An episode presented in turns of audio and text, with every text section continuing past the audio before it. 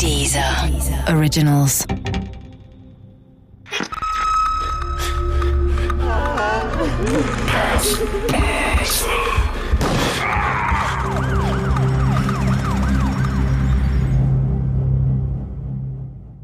Der aufmerksame Nachbar.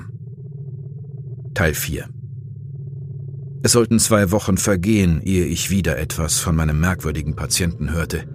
Dass die Zeit so lange war, lag nicht an Krusche. Über den Jahreswechsel 2016-2017 hatte ich die Praxis geschlossen.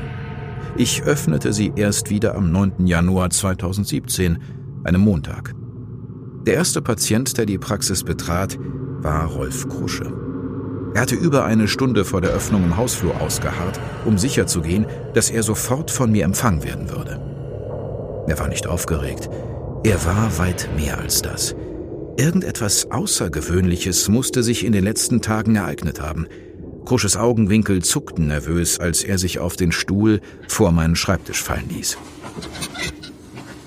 Ich habe immer geahnt, dass da etwas nicht stimmen kann, begann er erschöpft.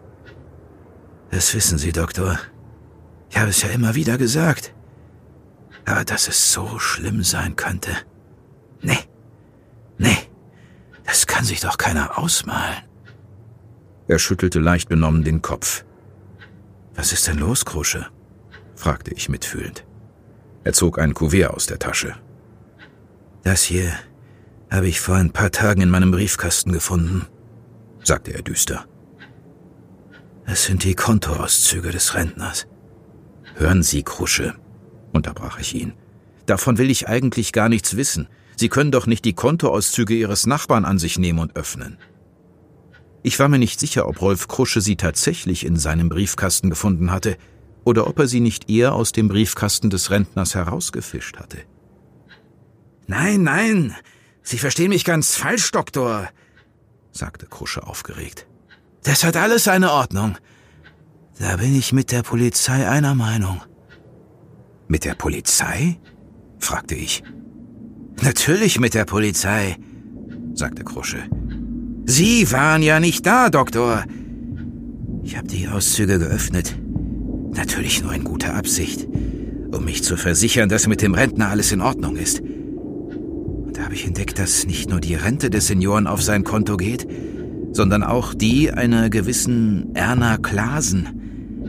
Dass die beiden Renten jeden Monat bar hier um die Ecke bei einem Bankautomaten abgehoben werden. Dieses Wissen hat mich ungeheuer aufgeregt. Ich wollte es mit Ihnen teilen, aber das ging ja nicht, Doktor. Deshalb habe ich bei der Hausverwaltung angerufen, um dort von den Kontoauszügen zu erzählen. Dass irgendjemand die Rente meines Nachbarn, der derzeit in Dresden lebt, abkassiert. Und die einer gewissen Frau Klasen, deren Rente seltsamerweise auf das Konto meines Nachbarn überwiesen wird. Aber die Hausverwaltung gab mir zu verstehen, dass sie für derartige Dinge nicht zuständig ist. Daraufhin bin ich zum Roten Rathaus gegangen, weil ich glaubte, dass man sich dort auf jeden Fall für diese Merkwürdigkeit interessieren würde. Doch auch dort kam ich nicht weiter. Man schickte mich nach Hause. Ich sollte eine schriftliche Eingabe machen. Sie werden sicher verstehen, Herr Doktor, dass ich immer verzweifelter wurde. Schließlich rief ich die Polizei an obwohl man mir nach meinem letzten Anruf dort wegen Ruhestörung zu verstehen gegeben hatte, dass man auf weitere Anzeigen von mir nicht weiter eingehen würde.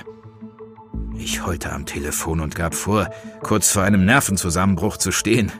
Möglicherweise war ich auch kurz davor. Schließlich fanden tatsächlich zwei Beamte den Weg in die Ostseestraße. Als ich ihnen die Kontoauszüge präsentierte, merkte ich sehr schnell, dass auch den Polizisten die Sache verdächtig erschien. Sie riefen die Feuerwehr, um die Wohnung aufzubrechen. Warum haben Sie die Kontoauszüge denn immer noch? fragte ich leicht verwirrt.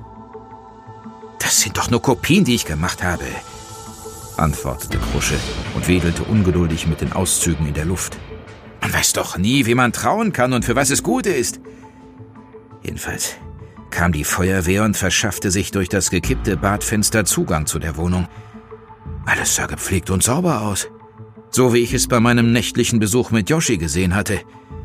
Natürlich roch es wieder nach alter Mann. Ich fragte die Polizisten, ob sie es auch riechen würden, aber sie schüttelten nur die Köpfe. Der eine meinte, Es würde allenfalls nach Putzmitteln riechen. In der Küche standen zwei große Reisetaschen, die bei meinem ersten Besuch noch nicht da waren. Dafür fiel mir der Kalender aus dem Jahr 2007 an der Wand auf. Die Polizisten wollten schon fast wieder gehen, nachdem sie nichts Auffälliges festgestellt hatten. Doch der eine von den beiden war neugierig, was der Rentner an Vorräten in seiner Tiefkühltruhe hatte. Er öffnete die Truhe und sagte jene Worte, die ich wohl nie wieder in meinem Leben vergessen werde. Hier ist er. Ich sah Krusche fassungslos an. Da staunen Sie, Herr Doktor, was? Da staunte ich wirklich. Wie ich später erfahren sollte, lag der Rentner zerteilt in der Tiefkühltruhe. Obenauf bedeckt von ein paar Quarkbechern Früchtetraum und einigen Exquisa-Käse in Scheiben. Die Tiefkühltruhe war ihm im Dezember 2006 geliefert worden. Sein alter Freund und Nachbar Yoshi hatte sie ihm für potenzielle Wildfleischreserven aufgequatscht. Jener Yoshi, der jeden Morgen seine Buletten am Kiosk um die Ecke in sich schob, geriet schon sehr schnell in Verdacht, den Rentner erschossen und zerstückelt zu haben. Fotos aus einer Überwachungskamera erwiesen eindeutig, dass er der Mann war, der die Rentenbeiträge an dem Bankautomaten in unserem Kiez abholte. Als er das nächste Mal die Wohnung des Rentners betrat, um zu lüften und die Zeitschaltuhr zu bedienen, klickten die Handschellen. Von diesem Zeitpunkt an konnte man das Schicksal des Rentners aus der Ostseestraße in jeder Zeitung lesen.